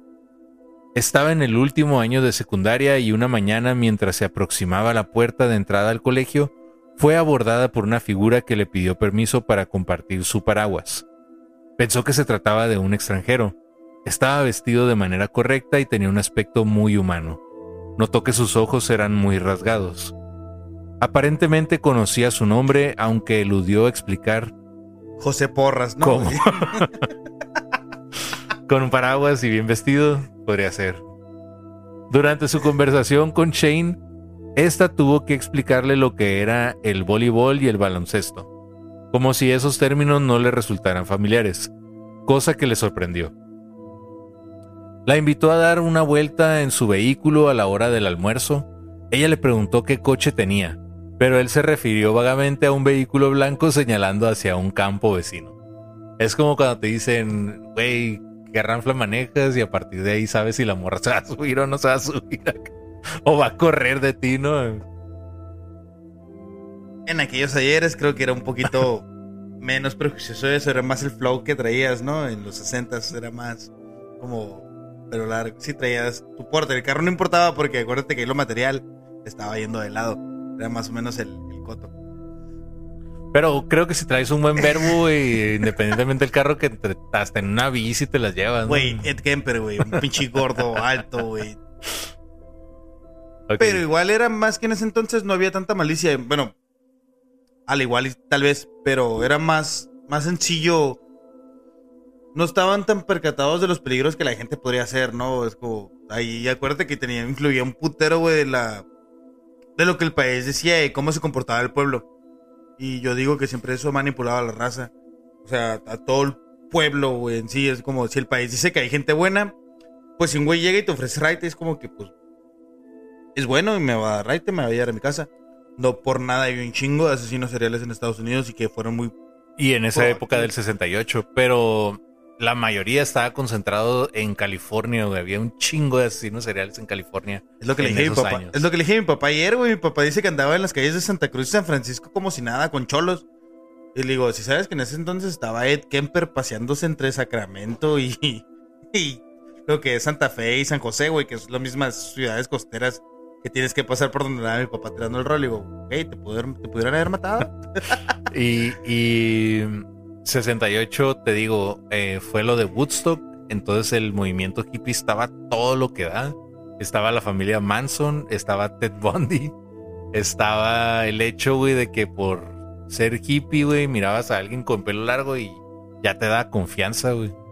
¿Cómo se llama este güey que mataron en Los Ángeles? Bueno, no, que lo capturaron una familia de chicanos en Los Ángeles.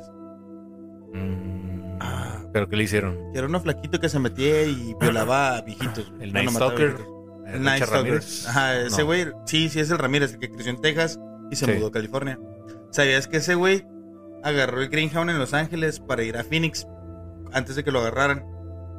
Y el vato no lo alcanzaron en Phoenix porque el vato se bajó en Blight. Ah, sí me has, platicado de eso. Bajó en Blight, se quedó ahí y cuando el Greenhound regresó se volvió a subir y fue cuando llegó a Los Ángeles y una cabrona lo reconoció en la calle y fue cuando lo atraparon. Y me quedo pensando, ¿qué tanto más ha pasado en Blight Es que está bien creepy, el pueblito ese. Ok. le invitó a dar una vuelta en su vehículo a la hora del almuerzo. Ella le preguntó qué coche tenía, pero él se refirió vagamente a un vehículo blanco señalando hacia un campo vecino. Muy razonablemente, ella declinó la invitación, se despidió y después de haber dado tres pasos se volvió para mirar hacia donde se dirigía, pero ya no estaba. Se quedó atónita pues no era posible que hubiera podido desaparecer del lugar en ese tiempo.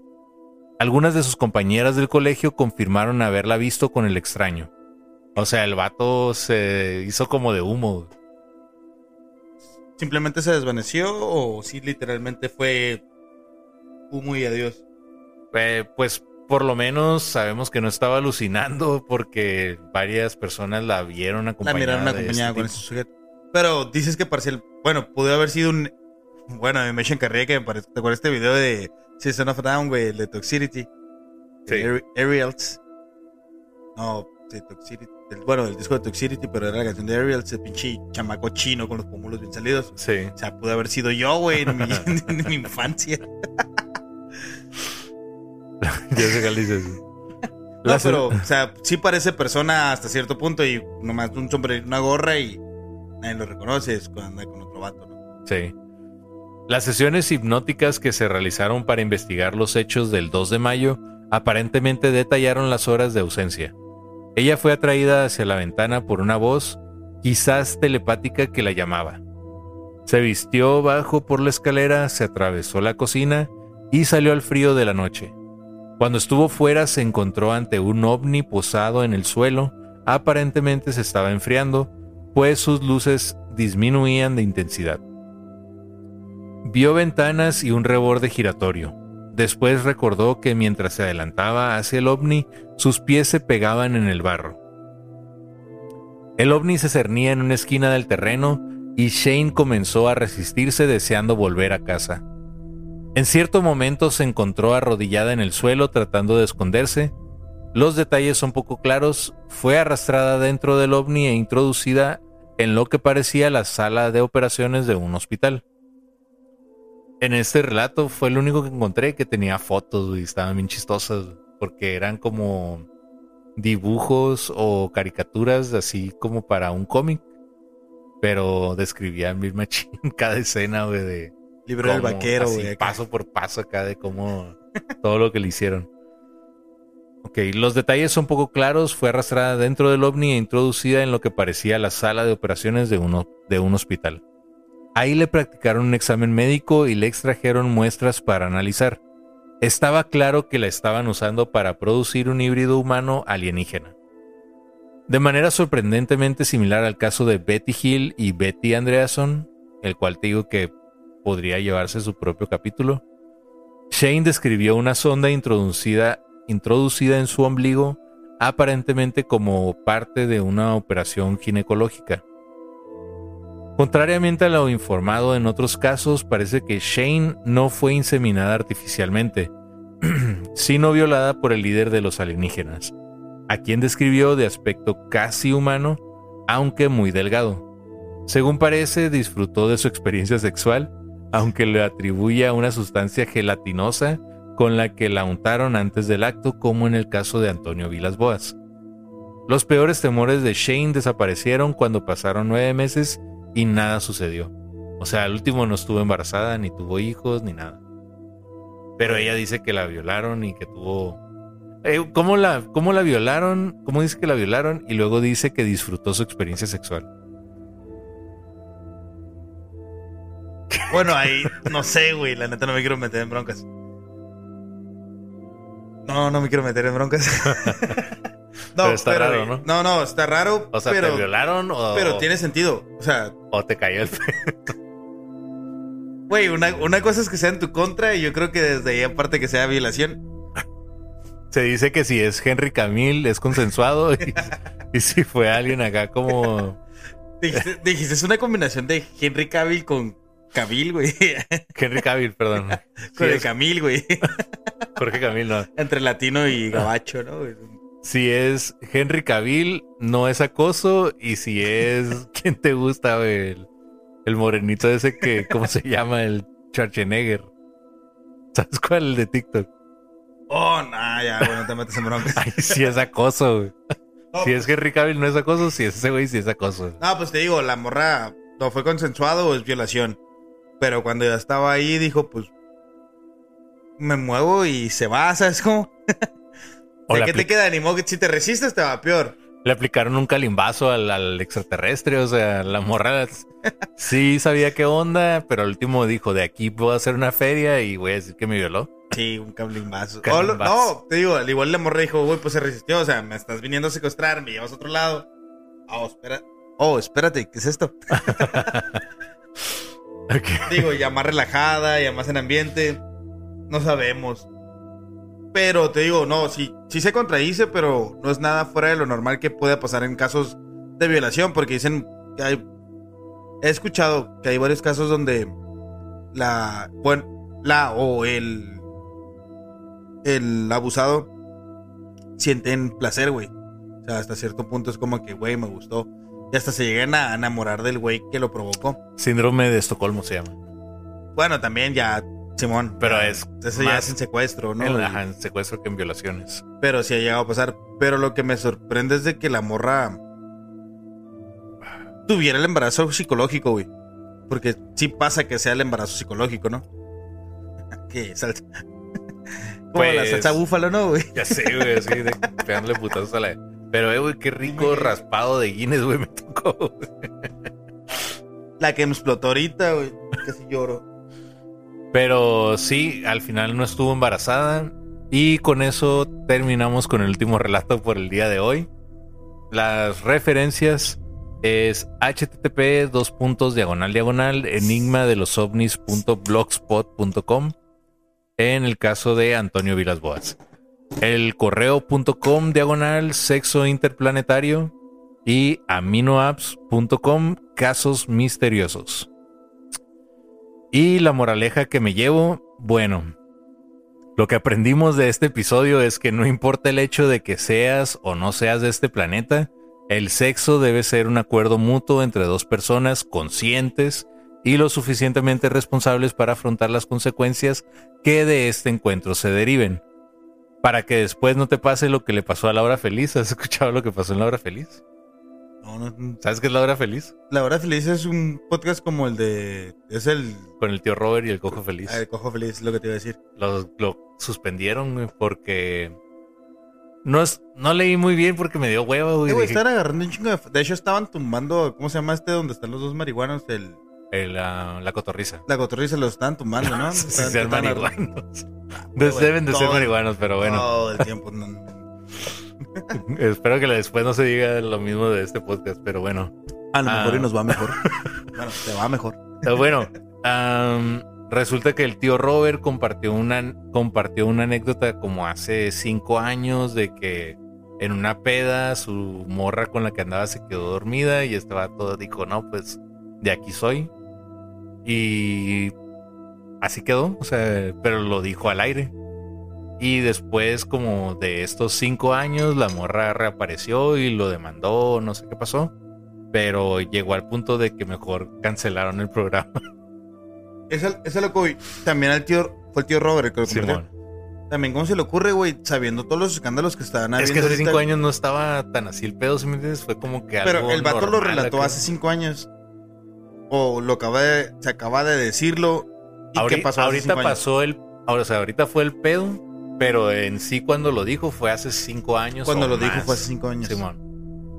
Verga, el pedo es de que de verdad internet no no perdona internet, güey, todo lo que dices se queda. Y y quieras o no, pues sí la cagó el vato, o sea, sea sea o no tu Jaina hacer eso de alguna manera queda resentimiento tal vez en la persona a lo que, a lo que le existe, ¿no? O sea, no es consensuado, güey. Ya con el hecho de que la morra no quiera, ya es pasarte de lanza. Lo puedes mirar del lado que quieras, pero ya con que la morra no quiera. Y, y el pedo fue que después se dio a conocer como que el tío Robert tiene ciertas preferencias por morrillas que apenas tienen 19 años. Y este, pues la morra en aquel entonces estaba morrilla y no supo cómo reaccionar o qué decir. Pero ya ahorita, cinco años después, dice, no, ese güey me violó. Y si tú miras al tío Robert, sí parece que violó. Ah, No sí, se mira bien cabrón. Sí, se mira bien. Pero, o sea, el vato no. No, sí se mira bien cabrón. Sí, sí. O sea, está cabrón, güey. no, pero también. Me cae bien, me gusta su Sí, comedia. su, su comedia está aunque el podcast no lo escuchaba, así que me da igual si cancelan la, la hora feliz o no. No, el- pero, ¿qué te iba a decir? Pero en calle ahorita es de que. No. Quiero decir que qué bueno. De que ahora mucha gente dice. Uy, tengo que acusarlo. Pues sí. Pero No, la te- neta sí, te o sea- Te, caen broncas de 1985. O sea, no está pasando ahorita con todo el mundo en Televisa.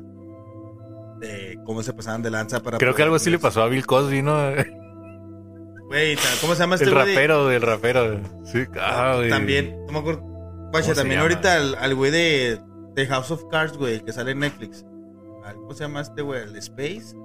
No sé, Kevin no, Space. no lo he visto. Ah, sí, sí, sí. Kevin, Kevin Spacey. Kevin Spacey, ese güey ya hasta pedos de pedofilia, güey, acá.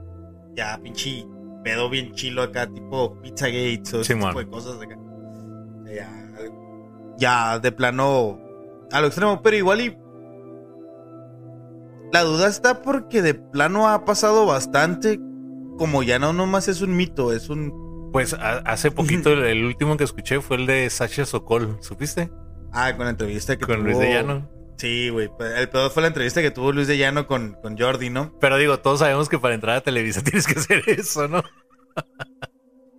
Es un secreto a voces que todo el mundo sabía.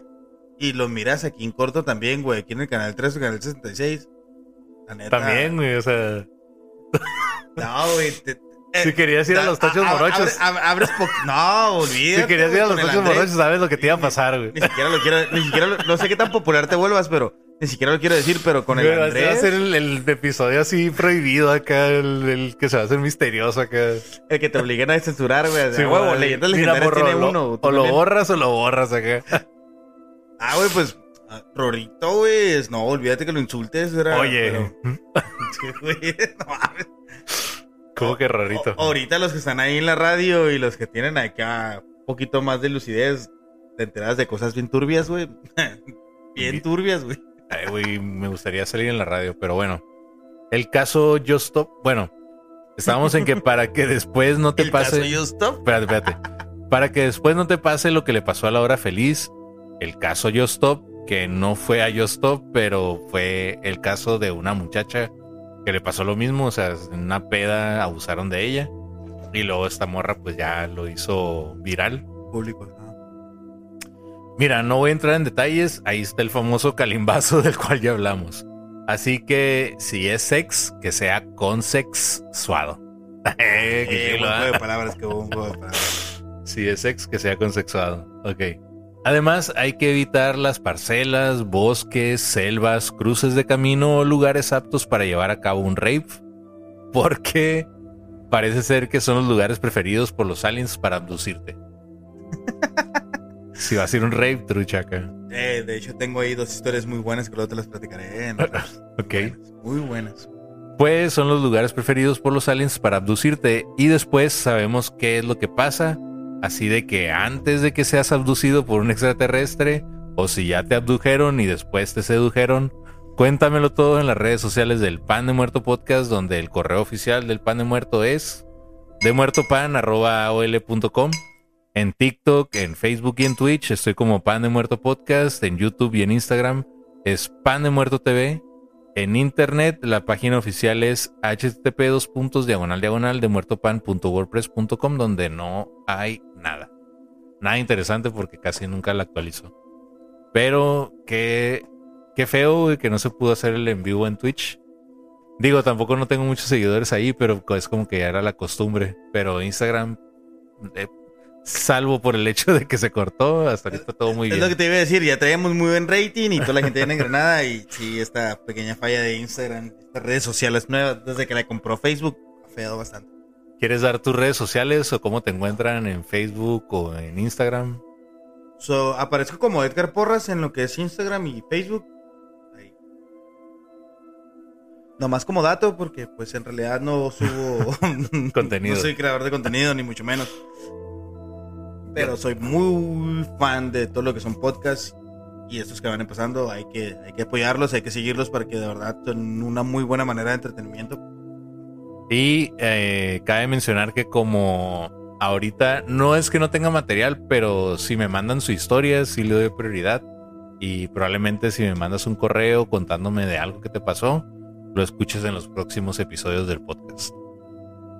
Es a lo que voy, es apoyen este tipo de contenidos, es contenido nuevo y fresco y, Y local. y local, más que nada. Ahorita que Mexicali, de plano, hay que, tiene mucho de dónde explotar, ya sea desde la chinesca, de como los primeros pobladores, cosas paranormales. Ah, si hay chinos, hay cosas paranormales a huevo, güey. Entonces, tiene, tenemos dónde escarbarle y, pues la verdad, si están interesados en este tipo de contenido, pues nada más hay que apoyar a los que van un poquito más avanzados. Igual, si lo que quieren es empezar, pues acá está, pueden seguir el ejemplo de acá mi compañero de trabajo. Pero sí, hay que, hay que echarle un chingo de ganas en todo este tipo de cosas. Y por mi parte eso es todo.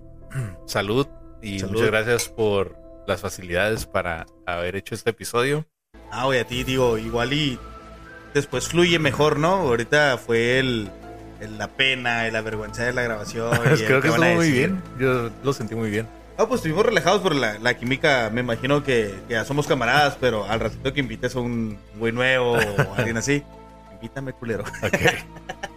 Muy bien. Pues por mi Al- parte, Al rato que llegue Pepe Madero aquí contigo a hablar, güey. me va a sembrar un putazo en cuanto me vea. Mientras no te pase lo mismo que le pasó a Franco Escamilla, que dijo, "Ah, nunca va a estar aquí. Y el vato se agüitó con el de creativo que le dijo, eh, güey, ese vato no me invitó, güey. Franco ¿No te la Escamilla no invitó a Roberto Martínez. Roberto Martínez fue con Franco Escamilla, hubo una carne asada, ya ves que sube en directo. Ajá. Cuando fue al baño el Roberto, un güey le pregunta por el directo de eh, güey, ¿qué onda? ¿Para cuando Pepe Madero? Nunca. Ya es como Franco Escamilla de mamón, ¿no? Y. Pues, Nunca, como por qué, ¿no? Olvídalo. Y así deja, ¿no? Pero el, la mole le grita, eh, güey, es compa del vato que está en el baño, güey. Así queda. Corte A. Está Roberto, está Roberto con, con Pepe Madero. Y le dice, eh, güey, yo no tengo nada contra Franco Escamilla, pero desde que ya ves que dijo que me mandó a la verga.